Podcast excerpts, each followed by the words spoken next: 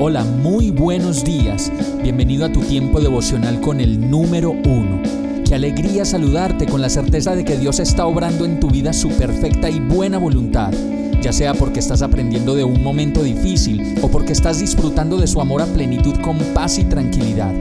Llegó la hora de tomar tu Biblia, pues de seguro Dios te va a hablar, te va a reconfortar y lo mejor de todo, te va a dar las respuestas que estabas buscando. ¿Qué esperas? Vamos, súbete de una vez en este pequeño pero eterno vuelo devocional con destino al cielo. Y el mensaje de hoy se llama La fuerza del amor. Salmo 18.1 dice, Te amo Señor, tú eres mi fuerza y podemos ver cómo durante muchos años, cuando hemos pasado enfermedades, debilidad, decaimiento, depresión, ansiedad, soledad o de pronto incertidumbre, Dios ha sido quien ha venido de manera fiel a levantarnos. Por eso este salmo sigue diciendo en el verso 2, El Señor es mi roca, mi amparo, mi libertador, es mi Dios, el peñasco en que me refugio, es mi escudo, el poder que me salva, mi más alto escondite. Y la verdad es que solo basta con llamarlo, con hablarle y hacerle partícipe de nuestra situación para darnos cuenta de la manera como nos salva, nos limpia, nos renueva y nos saca de la tentación o de cualquier dificultad.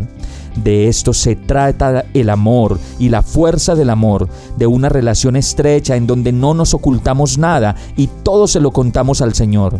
Nos pueden enredar las cuerdas de la muerte o puede venir sobre nosotros una inundación devastadora, pero en la angustia podemos clamar al Señor como lo dice este salmo en el verso 6 y dice, sí, oré a mi Dios para pedirle ayuda y Él me oyó desde su santuario, mi clamor llegó a sus oídos. Vamos a orar.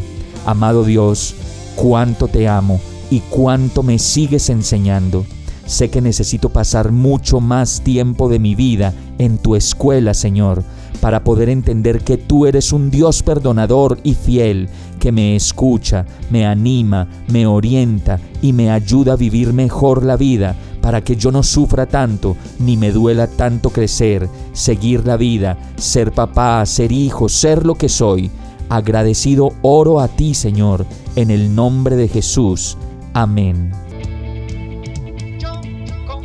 Hemos llegado al final de este tiempo con el número uno.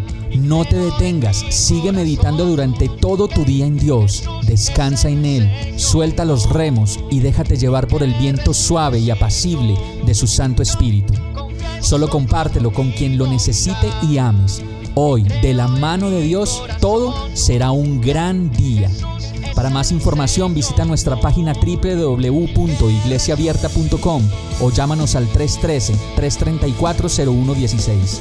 Oramos y rogamos para que cada día te enamores más de Dios y para que no pares de pasar todo tu tiempo con el número uno